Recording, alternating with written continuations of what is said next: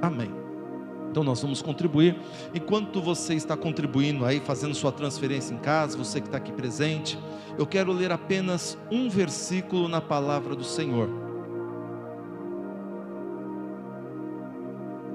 O texto sagrado está em, no Evangelho de João, no capítulo 1, ou melhor, no capítulo 19, e o verso que nós vamos ler, ou o versículo, é o versículo 30.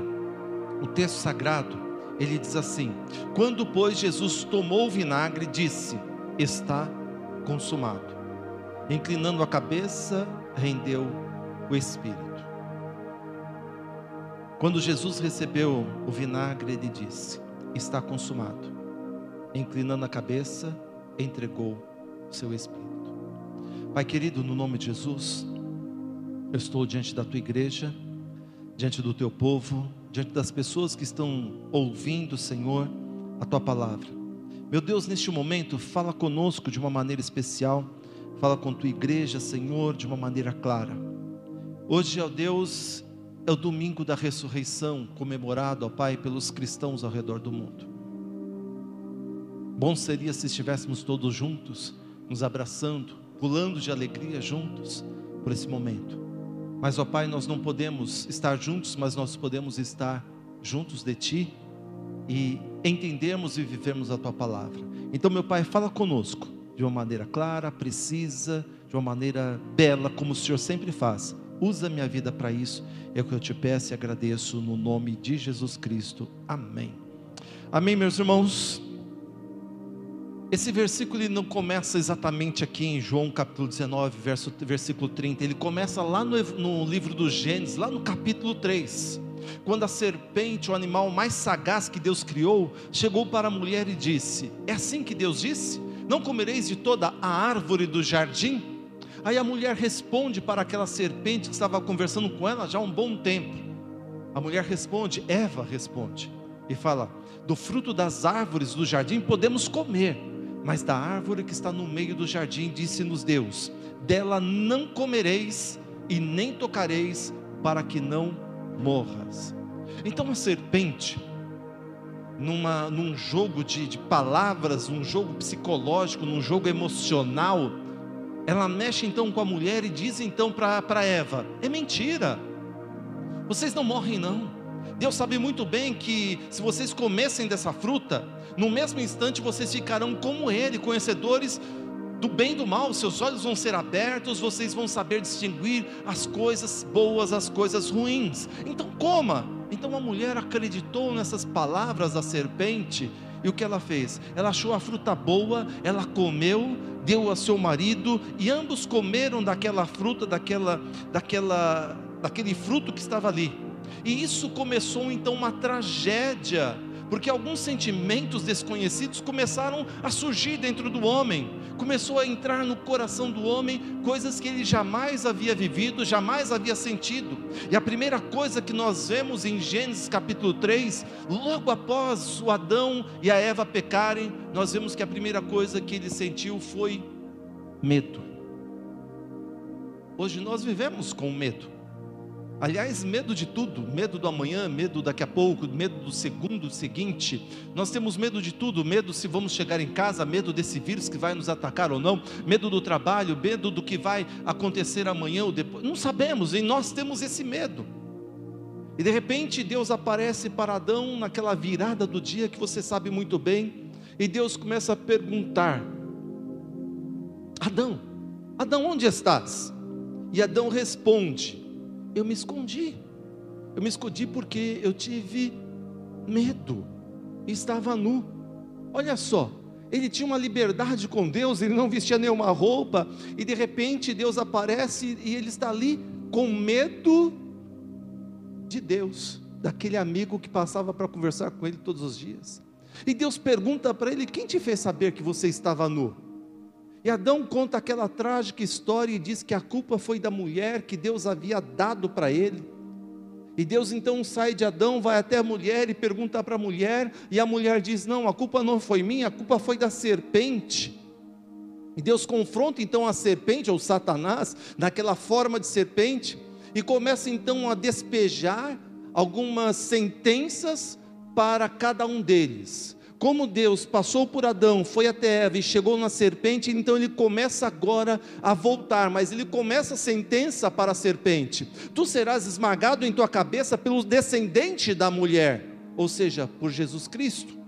E Deus então ele sai da serpente, agora ele volta para a segunda pessoa, que é a mulher, e diz: A partir deste momento você vai dar à luz com dores, os seus filhos, você vai ter filhos com dores. E sai da mulher agora e vai para o homem, e começa agora uma sentença, não tão simples, mas uma sentença maior do que da mulher. Porque desses ouvidos à voz da tua mulher, e comestes da árvore de que te ordenei, dizendo: Não comerás dela.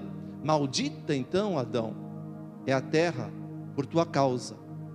Em fadiga ou com muito suor, muito trabalho, você vai comer dela todos os dias da sua vida.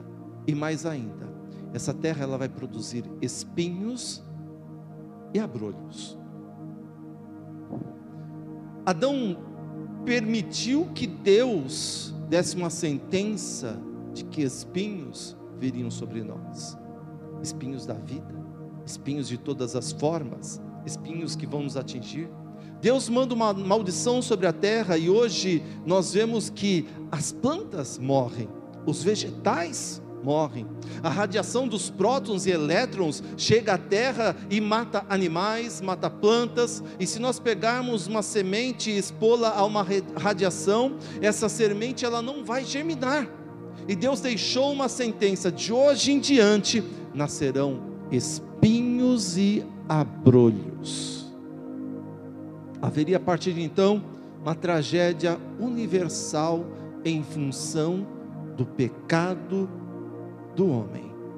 Hoje a terra vive em meio a esses espinhos da vida, espinhos emocionais, espinhos biológicos, espinhos da carne Certa vez uma jovem chegou para um aconselhamento pastoral. Essa jovem ela tinha um rosto bonito, um corpo bonito, era uma menina bela, era muito inteligente, ela conversava sobre tudo, tinha sabedoria muito elevada, mas ela nascera com uma das mãos voltadas para dentro e ela vivia escondendo a sua mão, colocava a roupa em cima, colocava o braço em cima ou colocava atrás Aquela mão para ela era uma vergonha, ela tinha vergonha daquilo, e essa jovem era totalmente deprimida porque ela nasceu com esse problema e, e ela vivia escondendo e vivia com um complexo de inferioridade, mesmo sendo linda, bela e inteligente, mas ela se escondia por conta desse complexo de inferioridade, por conta de uma mão, uma mão que tinha um defeito biológico, um espinho da vida.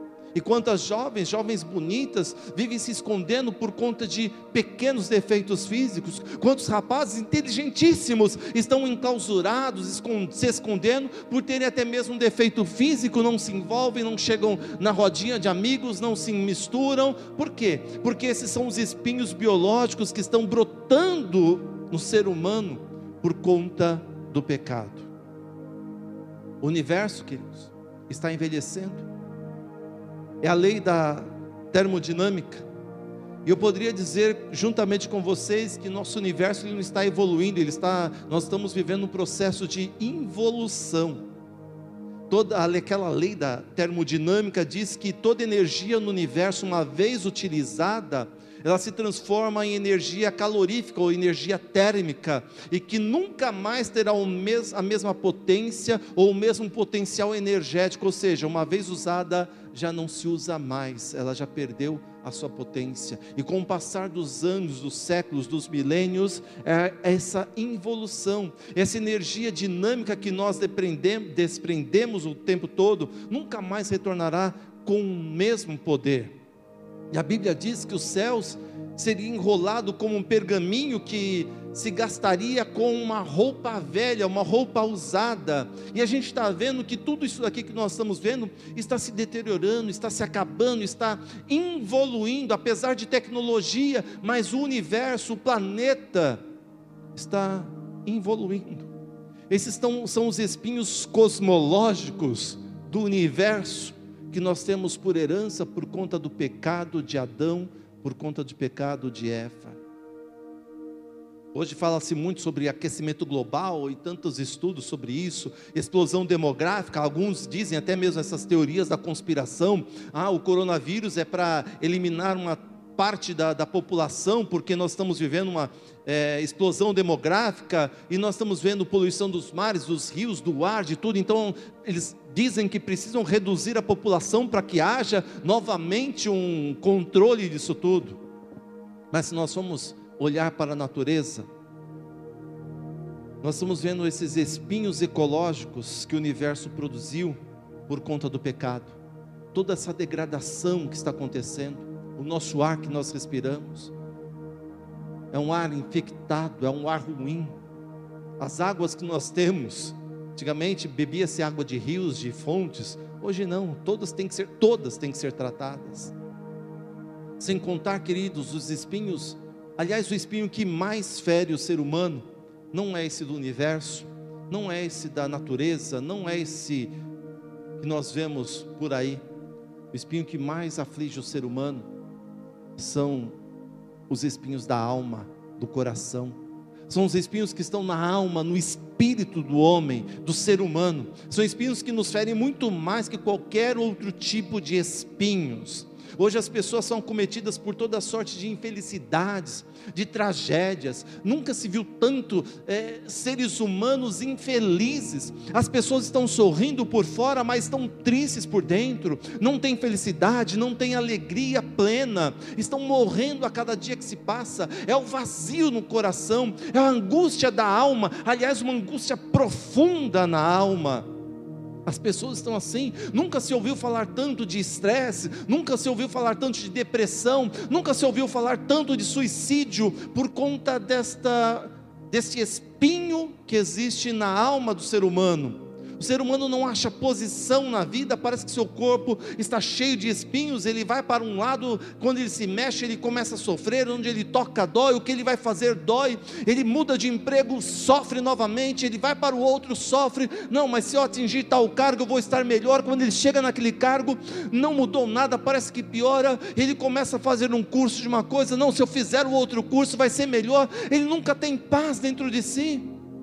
Ele casa com uma pessoa, não agora encontrei o amor da minha vida, vou ser feliz o resto da vida, e vê que no decorrer dos dias, dos meses, dos anos, a felicidade não existe, ele parte para uma outra pessoa, pensando alcançar a felicidade, pensando encontrar a paz interior, e ele descobre que essa mudança para uma outra ou terceira pessoa, quarta pessoa, não resolve o problema, como aquela mulher, a mulher samaritana que tentou com o primeiro homem, não deu certo, o segundo também não deu certo, pensando em encontrar a paz, agora encontrei a pessoa certa. No terceiro, ela vai para o quarto, vai para o quinto, e quando se depara com Jesus, Jesus fala: chama o teu marido, mas eu não tenho marido. Disseste bem, porque você já teve cinco, e esse que está não é o teu.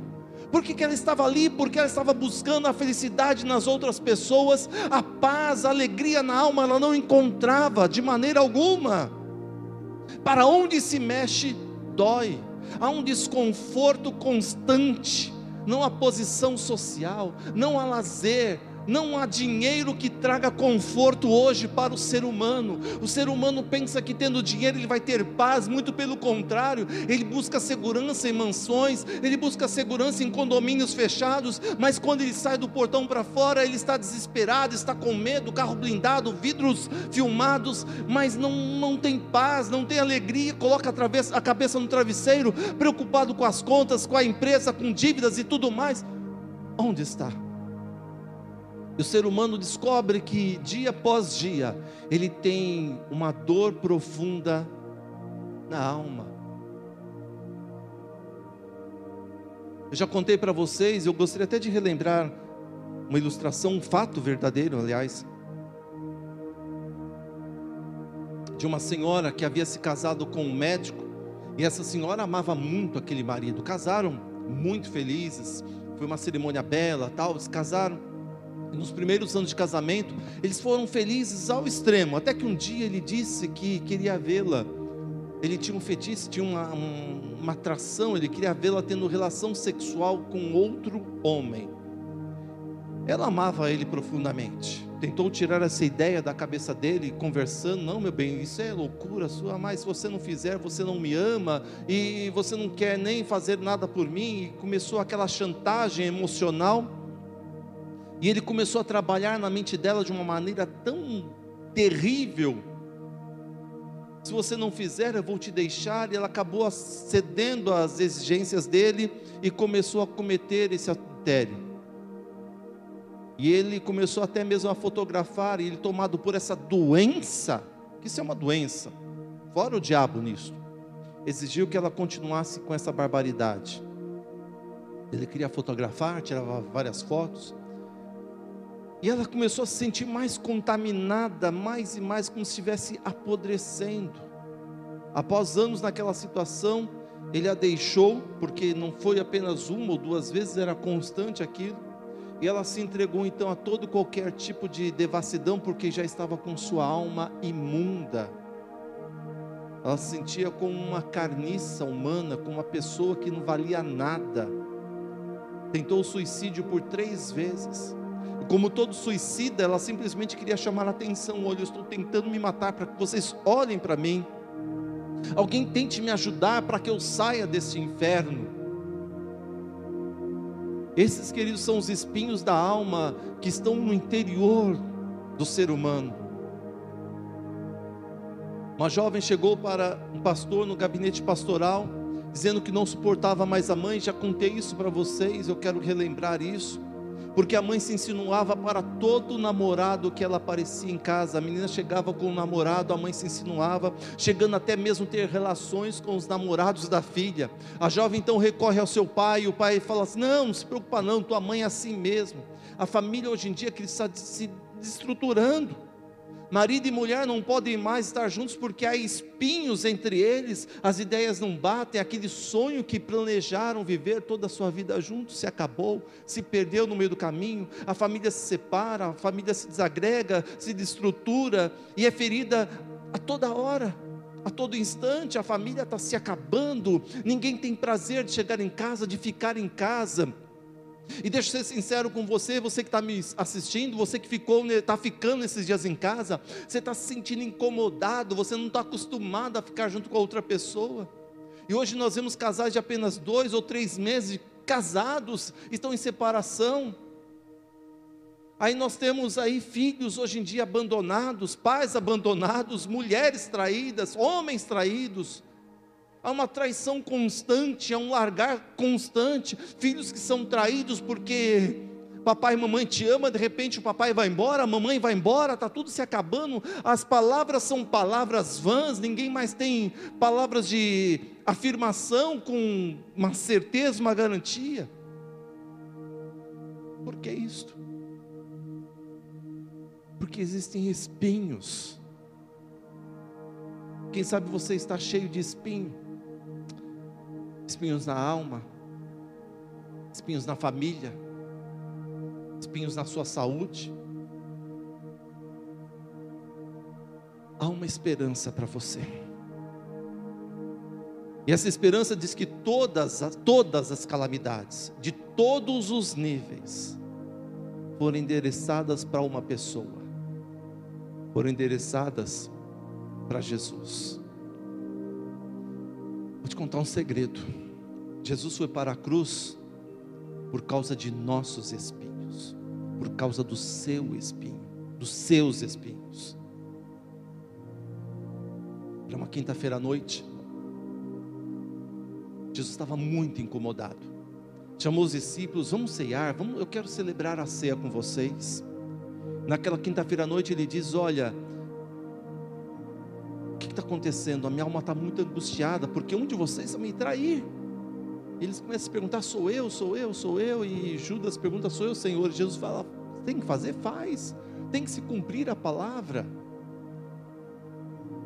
E Jesus termina a ceia com eles, chama Pedro, Tiago e João, olha, e chama, vamos orar comigo? E fala: olha, minha alma está angustiada até a morte.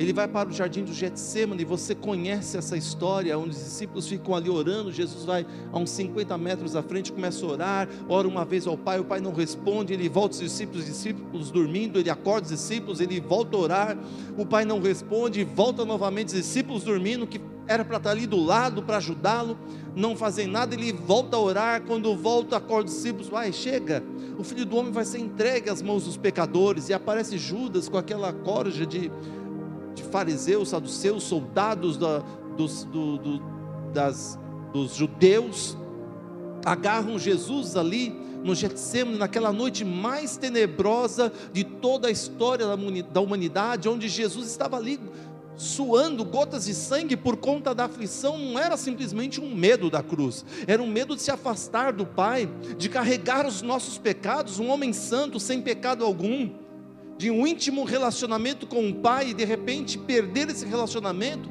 o diabo mostrando para ele: olha a cena, olha o que você vai fazer, vai se afastar e Jesus começa a lutar: Pai, eu não quero passar por isso, afasta de mim esse cálice.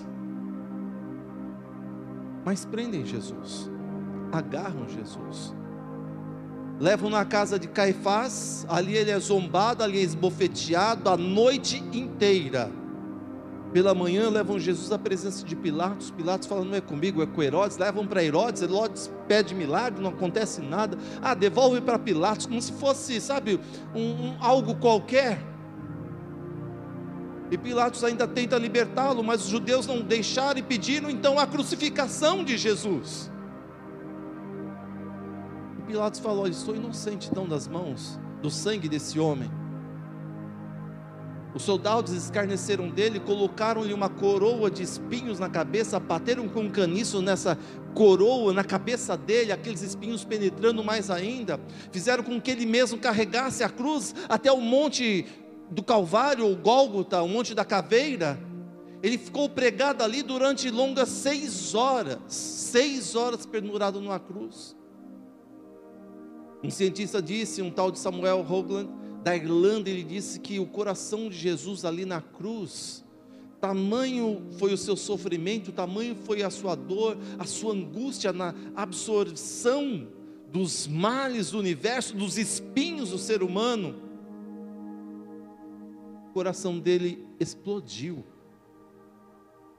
Tamanha aquela aflição, um batimento de, do coração tão forte que ao ponto de misturar a água e o sangue que havia em Jesus, que quando furaram saiu água dele. É interessante que tanto nessa aflição, nessas seis horas, ali na cruz, o nosso Senhor Jesus disse: Pai, perdoa-os, eles não sabem o que estão fazendo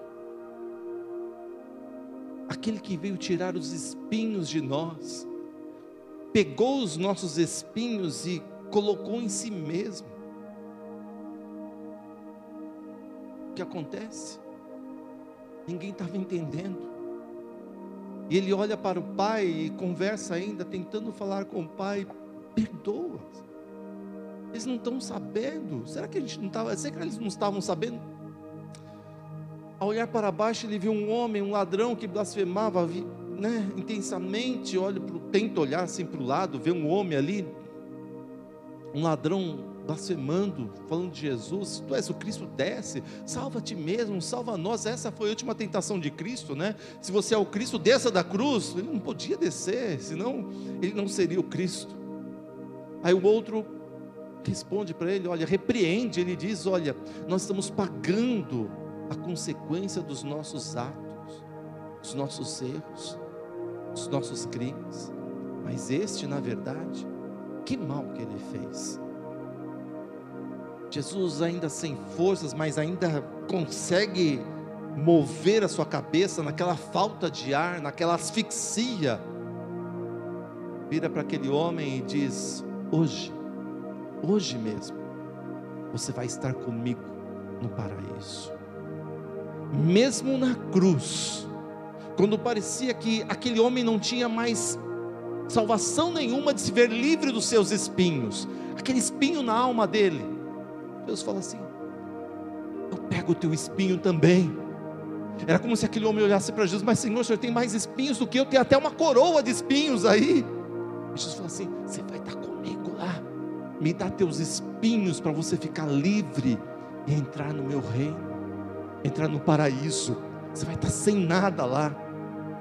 O dia dos judeus terminava por volta das terminava por volta não terminava às 18 horas e Jesus estava dizendo para aquele homem, olha, hoje, ou seja, antes das 18 horas, são quase três da tarde. Antes das seis da tarde, sabe onde você vai estar?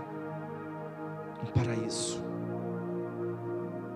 Você vai deixar a história deste mundo para estar comigo na história do meu Deus no céu, na história celestial.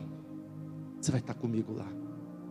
E Jesus ali naquela cruz, de braços abertos ali na cruz, eu gosto muito de imaginar isso, vocês sabem que eu amo essa cena ele com os braços abertos, como se fosse um campo magnético, ele estava recebendo ali as angústias dos homens, recebendo as angústias das mulheres, as angústias dos jovens, as angústias dos adolescentes, das crianças, recebendo todos os males, todas as tragédias de todos os seres vivos de todas as épocas, até mesmo da natureza, até mesmo a tragédia do universo essa absorção do, dos males, dos gemidos, dos sofrimentos, das angústias, foi tão intensa ali em Jesus, que Deus, quando tenta olhar para Jesus, foi tanto mal, tanto pecado, tanta angústia, que Deus não pode olhar mais para o seu filho, e a Bíblia diz que Deus não consegue ver, ele vira a sua face para não ver o seu filho na cruz, e naquele momento que Deus vira a face dele, os olhos dele, Jesus pergunta: Deus meu,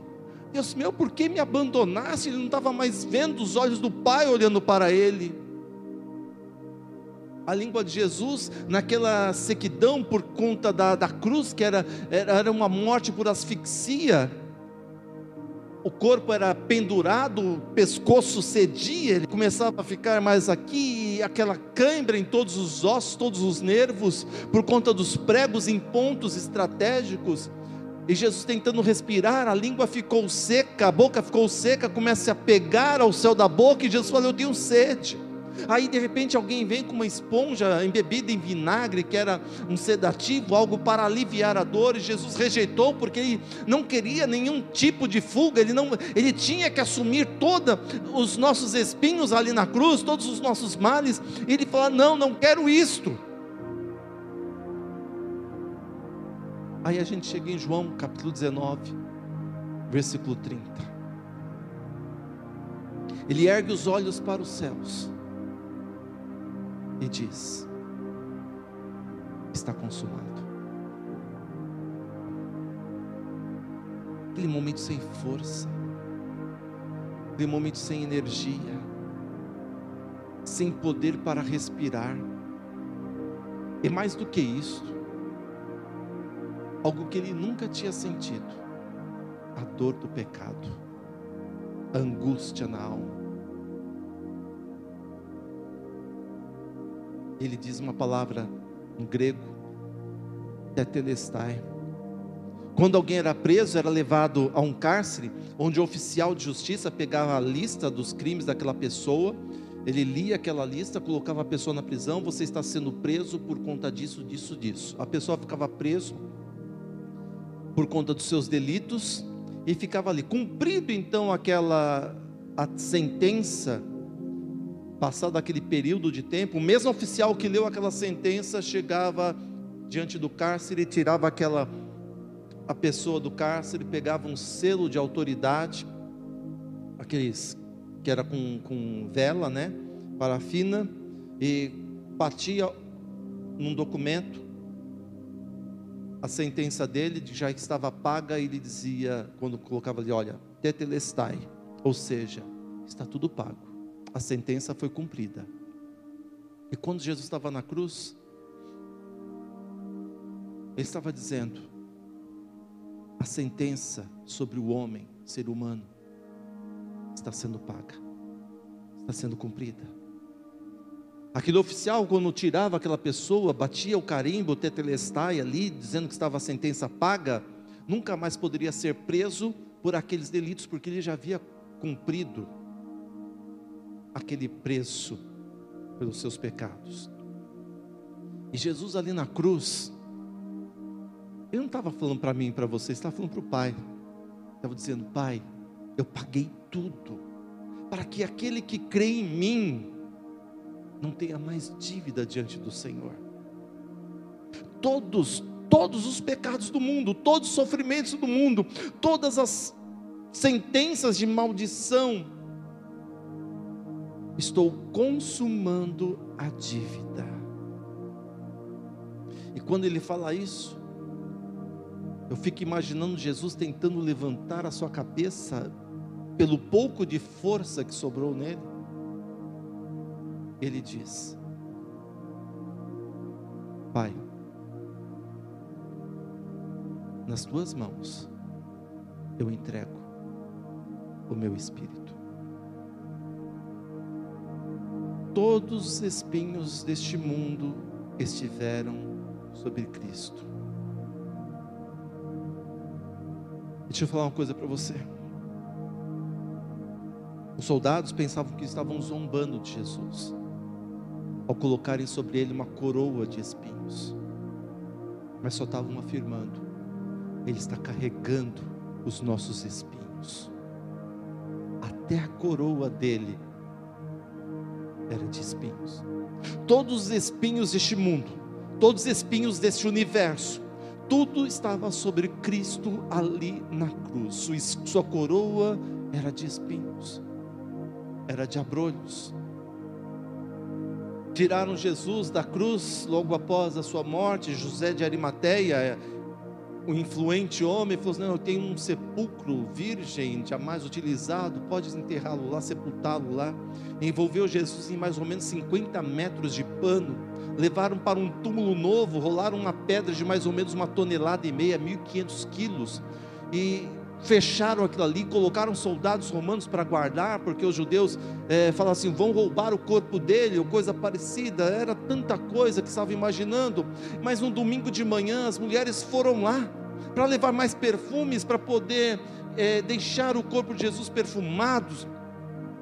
Aí de repente chega lá e tem um anjo, e o anjo pergunta: o que vocês estão fazendo aqui? Nós viemos aqui colocar, mas colocar perfume no nosso Senhor, mas cadê o meu Senhor? E ele fala assim: vocês não entenderam? O que vocês estão fazendo aqui procurando entre os mortos aquele que está vivo? Ele não está mais aqui, ele ressuscitou. Ele ressuscitou. Jesus aparece aos seus discípulos e quando ele reaparece, o mais lindo dos evangelhos nos diz que quando ele aparece, aliás, a Bíblia não fala isto. A Bíblia não relata que quando Jesus aparece aos seus discípulos, ele estava usando uma coroa de espinhos. Porque a coroa de espinhos ficou aos pés da cruz. Não está mais com ele. Ele já levou, já pagou, já encerrou. Os nossos espinhos acabaram na cruz de Cristo.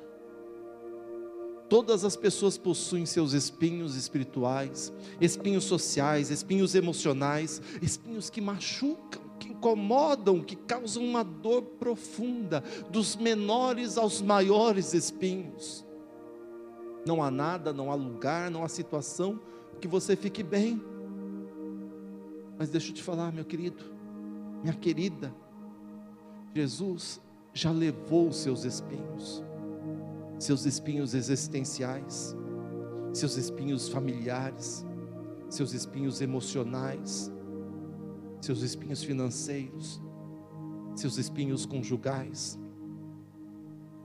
Você não precisa continuar mais vivendo essa tragédia, porque tudo isto pode acabar na cruz porque a coroa de Jesus é para te lembrar que Ele levou os nossos espinhos.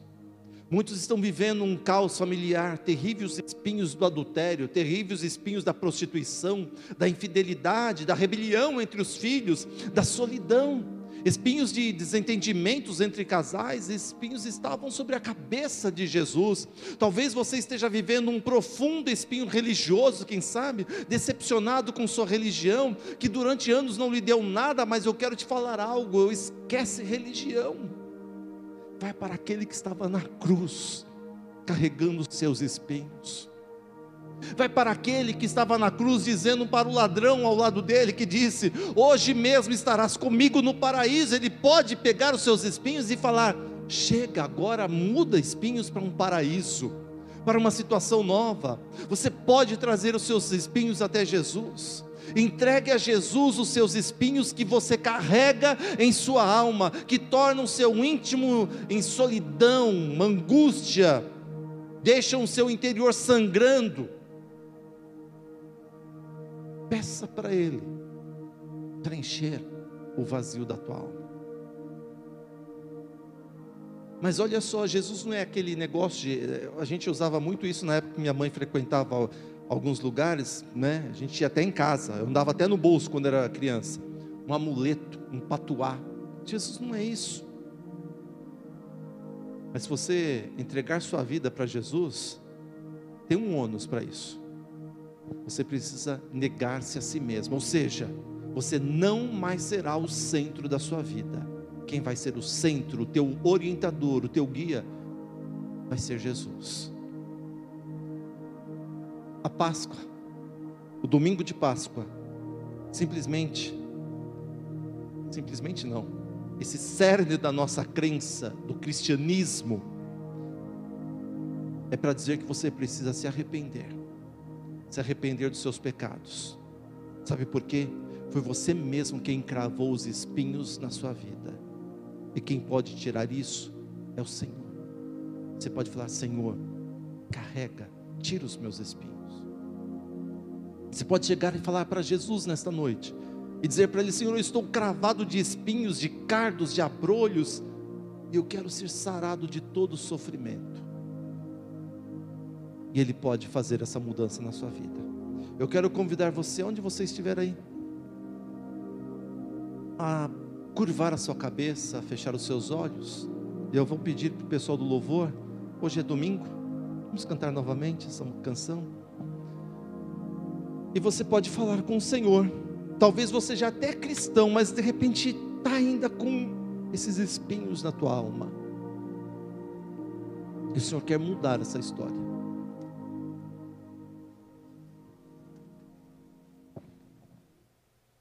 Senhor, Muitas pessoas que estão me ouvindo, me vendo neste momento, estão sofrendo, estão com tantos espinhos, tanta tristeza, tanta angústia. Mas neste momento, ó Deus, nós sabemos que o teu filho Jesus veio na cruz para levar os nossos espinhos perdoar os nossos pecados e dizer: hoje eu transformo espinhos em paraíso. É isso que nós precisamos. Tem pessoas que estão me assistindo neste momento que ainda não te conhecem, Senhor. Que nesse momento estão entregando sua vida para ti. Para que o Senhor possa ser o dono da vida delas do jeito dela, só mais espinhos, espinhos um atrás do outro. Mas nesta noite, Senhor, nós cremos que o Senhor pode abraçar essa pessoa, perdoar os pecados dela, tirar esses espinhos da alma, da vida, até mesmo do físico, e mudar a história, e fazer com que elas possam